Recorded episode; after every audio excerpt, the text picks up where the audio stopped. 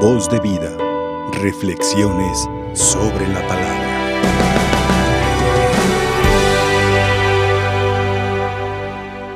En la Sagrada Escritura hay libros, eh, está el Pentateuco, los primeros cinco libros, están los libros de los profetas y también están los libros de sabiduría, de la sabiduría.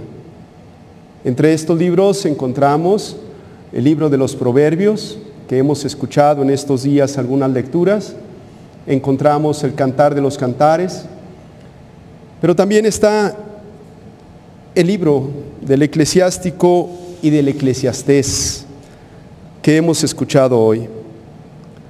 Todas las cosas, dice este libro lleno de consejos espirituales, todas las cosas, absolutamente todas, son vana ilusión. ¿Qué provecho saca el hombre de todos sus trabajos en la tierra? Puesto que pasa una generación y viene otra, y sin embargo la tierra permanece. Dice San Francisco de Asís, somos peregrinos y extranjeros en este mundo. Y estamos de paso porque no nos vamos a llevar absolutamente nada. Recuerdo esa frase que dice, cuando yo nací, yo estaba llorando y todos estaban sonriendo.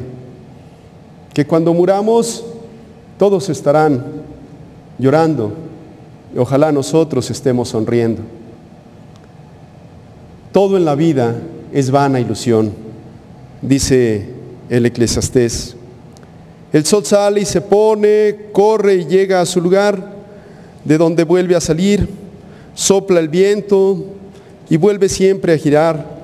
Los ríos van al mar y todo, todo es difícil de entender. Sin embargo, el hombre no deja de cavilar, puesto que no se cansan los ojos de ver ni los oídos de, oír. Estamos invitados a tener los sentidos bien atentos a los signos de los tiempos. ¿Qué querrá Dios decirnos en este tiempo? Dios que nos ha acompañado, como lo hizo en el Antiguo Testamento, a su pueblo, y se fue preparando a un pueblo, lo sacó de Egipto, lo llevó a la tierra prometida, lo educó, lo formó, lo acompañó y luego mandó a su propio Hijo, Jesucristo. Es el mismo Señor que en estos dos mil años ha acompañado a la iglesia. Es el Señor el que siempre ha estado presente como un padre que ama, cuida y conoce las necesidades de sus hijos como una madre que se desvela y da todo por ellos, así también Dios solo nos pide que estemos atentos a los signos. Mira, esto sí que es nuevo, porque Dios hace todas las cosas nuevas. Y Dios nos quiere hombres nuevos, criaturas nuevas, personas nuevas. Por eso debemos estar atentos a estos signos de los tiempos. ¿Qué nos quiere decir Dios con esta pandemia en medio de esta cuarentena? Ahora que estamos recluidos en casa, el Señor sigue hablándonos de muchas maneras. ¿Acaso querrá Dios que fortalezcamos los lazos de unidad familiar? ¿Querrá Dios que sanemos en nuestra mente, en nuestro corazón y en nuestro espíritu? ¿No será que el Señor nos invita también a que dejemos atrás todo ese pasado y vivamos plenamente el día de hoy, sobre todo agradeciéndolo? El otro día sacaba en conclusión que para triunfar en la vida necesitamos dos cosas, actitud y gratitud.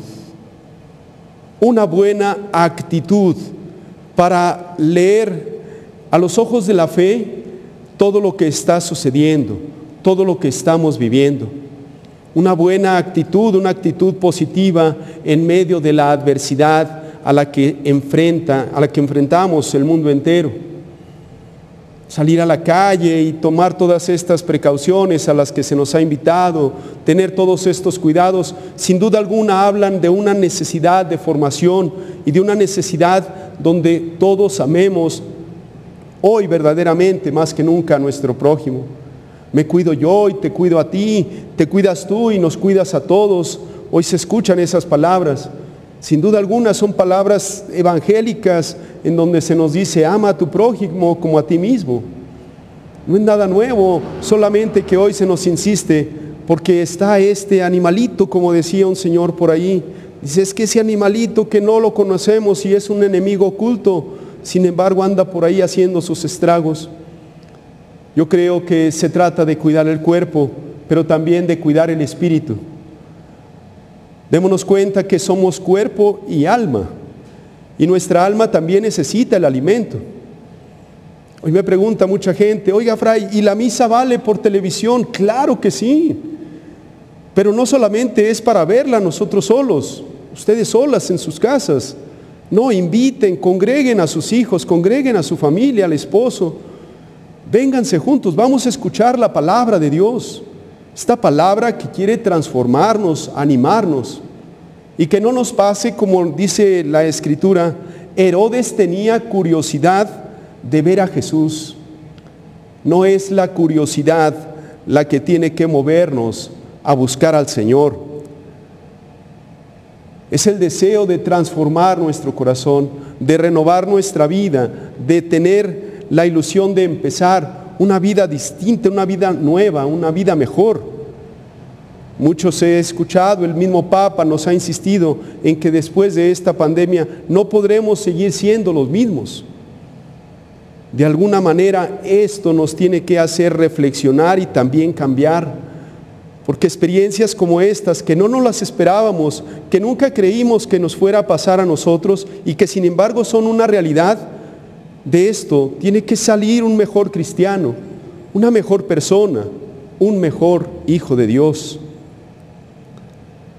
Platicaba en estos días con diferentes personas y recordaba el ejemplo de cuando la persona viaja en avión, de repente te explican ahí en las medidas de seguridad que en caso de una despresurización, entiendo que es que falte el oxígeno, van a bajar mascarillas con oxígeno.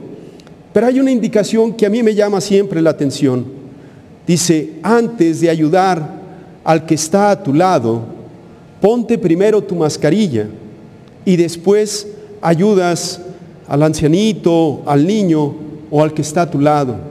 Esto significa, tienes que estar bien tú. Y si tú estás bien, puedes ayudar mejor a los que están a tu lado. Hoy no nos falta el oxígeno, pero sin embargo han caído estas mascarillas hasta nosotros.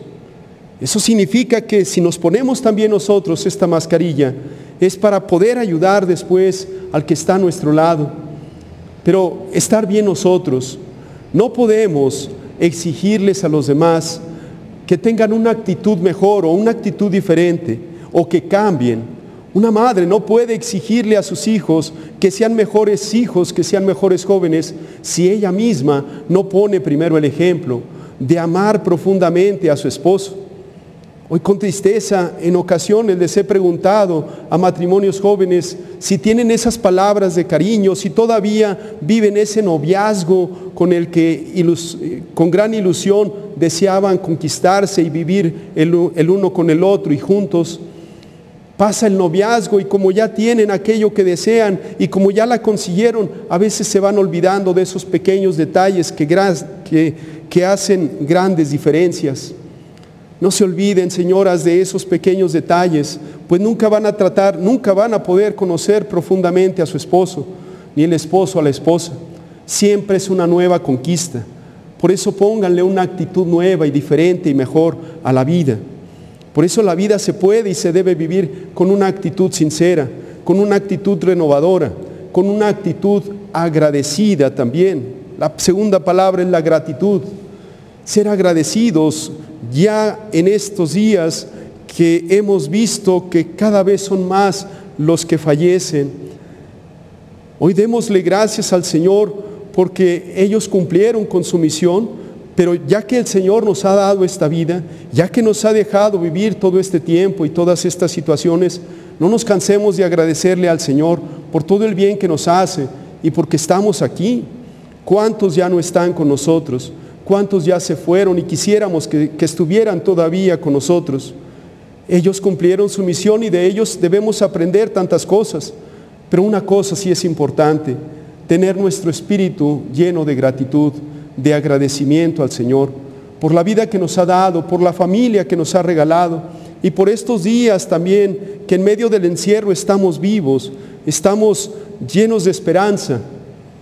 Recuerden ustedes ahora en estos días en los que el Papa nos ha dicho incluir en las letanías a María, Madre de Esperanza. El cristiano tiene que ser un profesional en la fe, un profesional en la esperanza y un profesional en la caridad. Hoy tenemos que pues hacer de nuestra vida un verdadero testimonio de que amamos y de que conocemos a Jesús. Herodes tenía curiosidad de conocer a Jesús. ¿Por qué? Porque solamente había escuchado hablar de Él. No tengamos nosotros la curiosidad, vamos, vamos a buscar al Señor, porque el Señor, si bien es cierto que Él toma primero la iniciativa y nos ha buscado a nosotros, lo dice la Sagrada Escritura, no son ustedes los que me han llamado, fui yo el que los llamó a ustedes. Es el Señor el que nos llamó a esta oportunidad de vida. Es el Señor el que nos llama a esta oportunidad de caminar bajo la luz, bajo la gracia, bajo la verdad y bajo la fe. Que el Señor pues nos ayude a dar una respuesta sincera de quién es Jesús para nosotros y que esa respuesta se transforme en actitudes, en acciones y sobre todo en testimonio de vida. Hermanos, hermanas, hoy leer los signos de los tiempos exige el verdadero, la verdadera respuesta de nosotros cristianos, que nos decimos que amamos a Dios y que nos decimos confiar en Él. Ayer el Evangelio decía, no lleve nada para el camino, es decir, soltemos todo y confiemos en que si estamos de la mano de Cristo, nada, nada nos podrá faltar. Y me encanta, termino con esta anécdota que me encanta platicarla, por ahí la escribí en el libro que editamos. Un niñito chiquito le decía al misionero, era un niñito huicholito que se aferraba al misionero y le decía, llévame contigo, llévame contigo, yo quiero ir, yo quiero ir allá a la ciudad donde te regalan tantas cosas para nosotros. El misionero le decía, no te puedo llevar, no puedes ir conmigo, estás muy chiquito, tienes que ir a la escuela, cuidar a tus hermanos, no puedes ir. El niño le decía insistentemente, llévame, llévame contigo. Aquel chiquillo en su osada, eh, osadamente no dejaba de insistirle y le dijo, llévame, yo voy. El misionero con tal de quitárselo le dijo, ¿quién te va a cuidar? ¿Dónde te vas a quedar a dormir? ¿Quién te va a asistir? ¿Dónde vas a comer? El niño le dio una respuesta de vida, una respuesta que también es para nosotros en estos días. Aquel pequeño huicholito de ocho años le dijo, es que si yo voy contigo, nada me podrá faltar. Hermanos, hermanas, también nosotros, es que si vamos con el Señor y si estamos bajo su brazo, bajo su mirada, entonces nada nos podrá faltar. Que el Señor nos conceda la gracia de acercarnos y de conocerlos conocerlo cada vez mejor y no por curiosidad, sino por un deseo verdadero y sincero de entregarnos confiadamente a Él. Que así sea. Voz de vida. Reflexiones sobre la palabra.